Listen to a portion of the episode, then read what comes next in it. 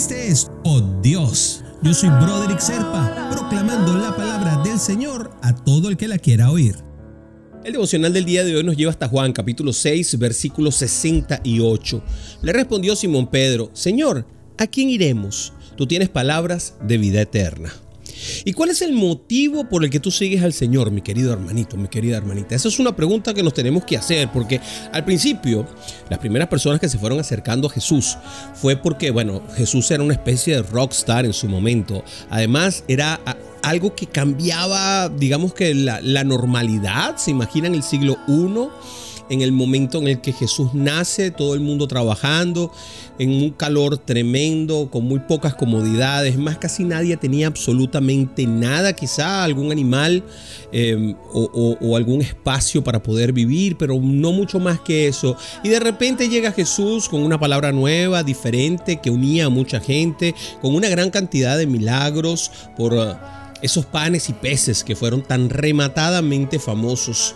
Eran tantas las bendiciones que daba gusto, por supuesto, presenciarlas, ¿no? Ver cómo levantaba a gente de la tumba o eh, curaba a ciegos o leprosos.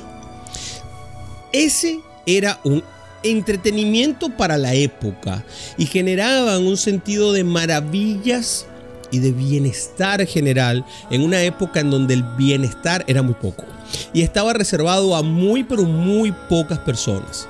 El bienestar realmente para la población general no existía.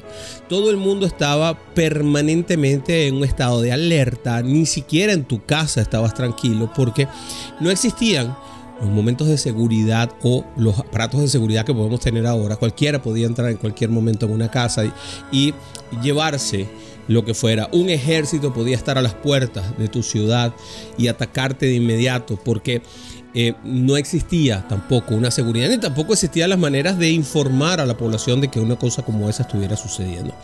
Cuando Jesús llega y predica su compromiso de renuncia, de dar prioridad al reino de Dios por encima de lo que uno pudiese tener o de las cosas de la tierra se lo estaba predicando a gente muy pobre que no tenía cosas en la tierra básicamente. Y evidentemente para ellos este era un discurso que los unía y que los acercaba.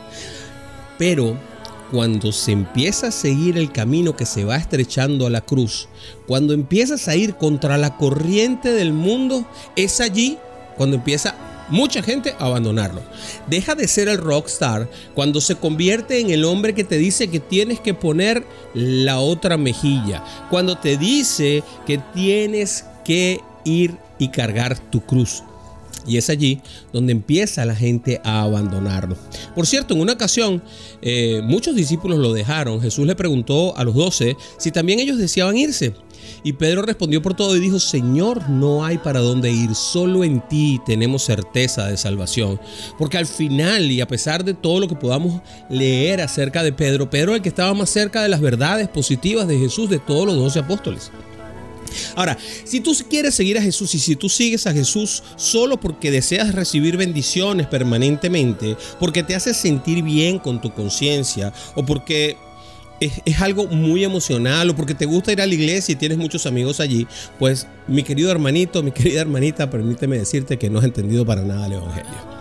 Los discípulos que se quedaron con él descubrieron que valía la pena seguir a Jesús por las razones correctas, no porque Jesús ya era un hombre famoso y hacía milagros y prodigios, o porque era un gran maestro, porque recuerden que Jesús era un rabí, un rabí de la religión hebrea. Eso también es muy importante.